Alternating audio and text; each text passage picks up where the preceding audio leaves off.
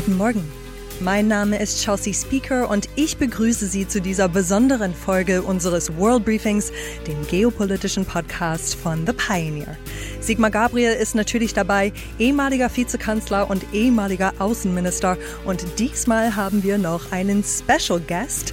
Dr. Josef Brammel ist USA-Experte und European Director der Denkfabrik Trilaterale Kommission.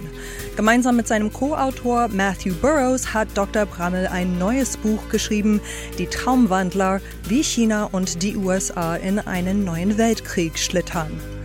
Unser großes Thema heute, Krisenherde überall auf der Welt, Machtkämpfe zwischen China und den USA und drei Szenarien, wie es in der Welt weitergehen könnte. Ein schlechtes, ein hässliches und ein gutes. Los geht's! Ja, ich freue mich, dass Sie heute Abend so zahlreich erschienen sind, um gemeinsam mit mir und zwei echten Experten auf diesem Gebiet über die geopolitische Lage in der Welt zu sprechen. Sigmar Gabriel ist ehemaliger Außenminister und ehemaliger Vizekanzler und Dr. Josef Brammel ist USA-Experte und European Director der Denkfabrik Trilaterale Kommission. Wir sind heute Abend da, weil Dr. Brammel zusammen mit seinem Co-Autor Matthew Burrows ein neues Buch geschrieben hat, die Traumwandler wie China und die USA in einen neuen Weltkrieg schlittern. Es gibt eine Menge zu besprechen. Seit diesem Wochenende ist auch ein weiterer Krisenherd dazugekommen in Israel. Äh, die Hamas-Kämpfer haben das Land komplett überfallen, israelische Zivilisten wahllos getötet und gewaltsam verschleppt in den Gazastreifen. Jetzt kommt Vergeltung auch von israelischer Seite. Äh, dieser Konflikt brodelt seit Jahren. Herr Gabriel, warum bricht das jetzt so aus in Israel? Die Hamas hat natürlich beobachtet, dass in den letzten Jahren sich die arabischen Staaten, die sonst sozusagen immer fest an der Seite der Palästinenser gestanden haben und die zumindest mal formal immer die Zwei-Staaten-Lösung eingefordert haben, wie wir das ja auch tun, also der, das, der Staat Israel in den Grenzen vor dem Sechstagekrieg und das Westjordanland und Gazastreifen als ein palästinensischer Staat, dass diese Staaten des, der arabischen Region Schritt für Schritt sich Israel angenähert haben, bis zu den Abraham Accords, etwas, was wirklich an Vernünftigem aus der Ära Trump übrig geblieben ist, also wo sozusagen arabische Staaten angefangen haben, wieder diplomatische Beziehungen aufzunehmen. Saudi-Arabien war drauf und dran das zu tun. Und ich glaube, dass eines der, eines der Ziele dieser Aktion war, das zu zerstören. Und das ist ja auch erstmal for the time being passiert. Saudi-Arabien hat sich sofort sozusagen gegen Israel positioniert, als die Israelis gesagt haben, wir werden jetzt mit aller Härte zurückschlagen.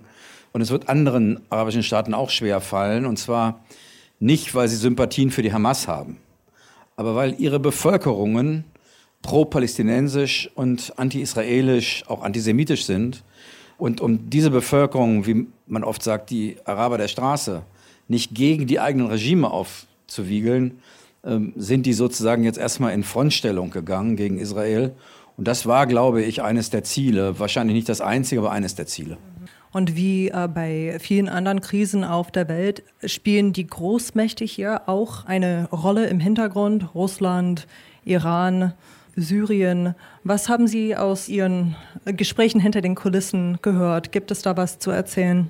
Na, da braucht gar nicht hinter die Kulissen gucken. Natürlich ist ein weiterer großer Konflikt in unserer Nachbarschaft, in Europas Nachbarschaft, erstmal was für Herrn Putin Gutes. Aber ist er einer der Strippenzieher im Hintergrund? Das glaube ich nicht. Äh, übrigens auch deshalb nicht, weil das Verhältnis Israel zu Russland ja ein zwiespältiges ist. Israel gehört zu den Ländern, die die Sanktionen gegen Russland nicht unterstützt haben. Warum nicht? Weil der Iran seit geraumer Zeit versucht, im, im Syrien, im Grenzgebiet zu Israel, militärische Stellungen auszubauen, Waffenproduktionen auszubauen. Und die Israelis bombardieren das seit Jahren. Dafür müssen sie in den syrischen Luftraum einfliegen. Die Herrschaft des syrischen Luftraums hat aber die russische Armee und die russische Luftwaffe. Also ruft der jeweilige Kommandeur der israelischen Armee bei den Russen an und sagt, morgen kommen wir, dann sagen die, okay, dann sozusagen marschieren die gegen die Iraner los und diese Stellung und dann fliegen die wieder nach Hause. Das heißt, es gibt eine unausgesprochene, nicht formalisierte Form, ich will nicht sagen eine Kooperation, aber jedenfalls, wo die Israelis sagen, wir müssen die, die, die, die, die sozusagen dürfen die Russen nicht vollständig verärgern, weil wir ähm, sie zum Wegschauen bringen müssen, damit wir uns gegen den Iran in Syrien wehren können, damit er nicht dort das Gleiche schafft, was er im Libanon geschafft hat, nämlich eine Proxy-Armee, die Hezbollah, auch im, im Syrien zu installieren. Und deswegen haben sie den russischen Sanktionen nicht zugestimmt. Deswegen wäre es sozusagen, es liegt jetzt nicht gerade auf der Hand, dass Putin das mit organisiert hat, aber er ist Profiteur. Äh, die Vereinigten Staaten haben die sechste Flotte in, in Bereitschaft oder in, in Marsch gesetzt. Sie haben erzählt, wir werden Munition liefern nach Israel. Und das bedeutet natürlich, dass sozusagen die Unterstützung für die Ukraine immer schwieriger wird. Wir hatten sowieso im, in den letzten Wochen eine Lage in, im amerikanischen Parlament, da kommen wir vielleicht noch darauf zu sprechen, wo die weitere Unterstützung der Ukraine nicht mehr beschlossen werden konnte, weil sozusagen Republikaner und Demokraten sich nicht einigen konnten. Jetzt muss, müssen die USA sozusagen auf zwei Seiten helfen. Das alles spielt natürlich erstmal Putin in die Karten. Geopolitisch ist das ähm, äh, jedenfalls nicht zu unseren Gunsten und wir alle wissen nicht, ähm, wie tief der Iran in diesen Konflikt verwickelt ist und was er eigentlich macht und wie, wie, wie aktiv er eingreifen wird, wenn die Israelis beginnen, die Proxys des Iran im Libanon, im Südlibanon äh, zu bekämpfen, die Hisbollah. Äh, und das, ich bin sicher, dass der Flugzeugträger und die sechste Flotte der Armee das Signal an die Iraner ist, haltet euch raus, sonst kriegt ihr es mit uns zu tun. Ich glaube, das ist das klare Signal, das die Amerikaner gerade an den Iran gesandt haben. Bis hierhin und nicht weiter.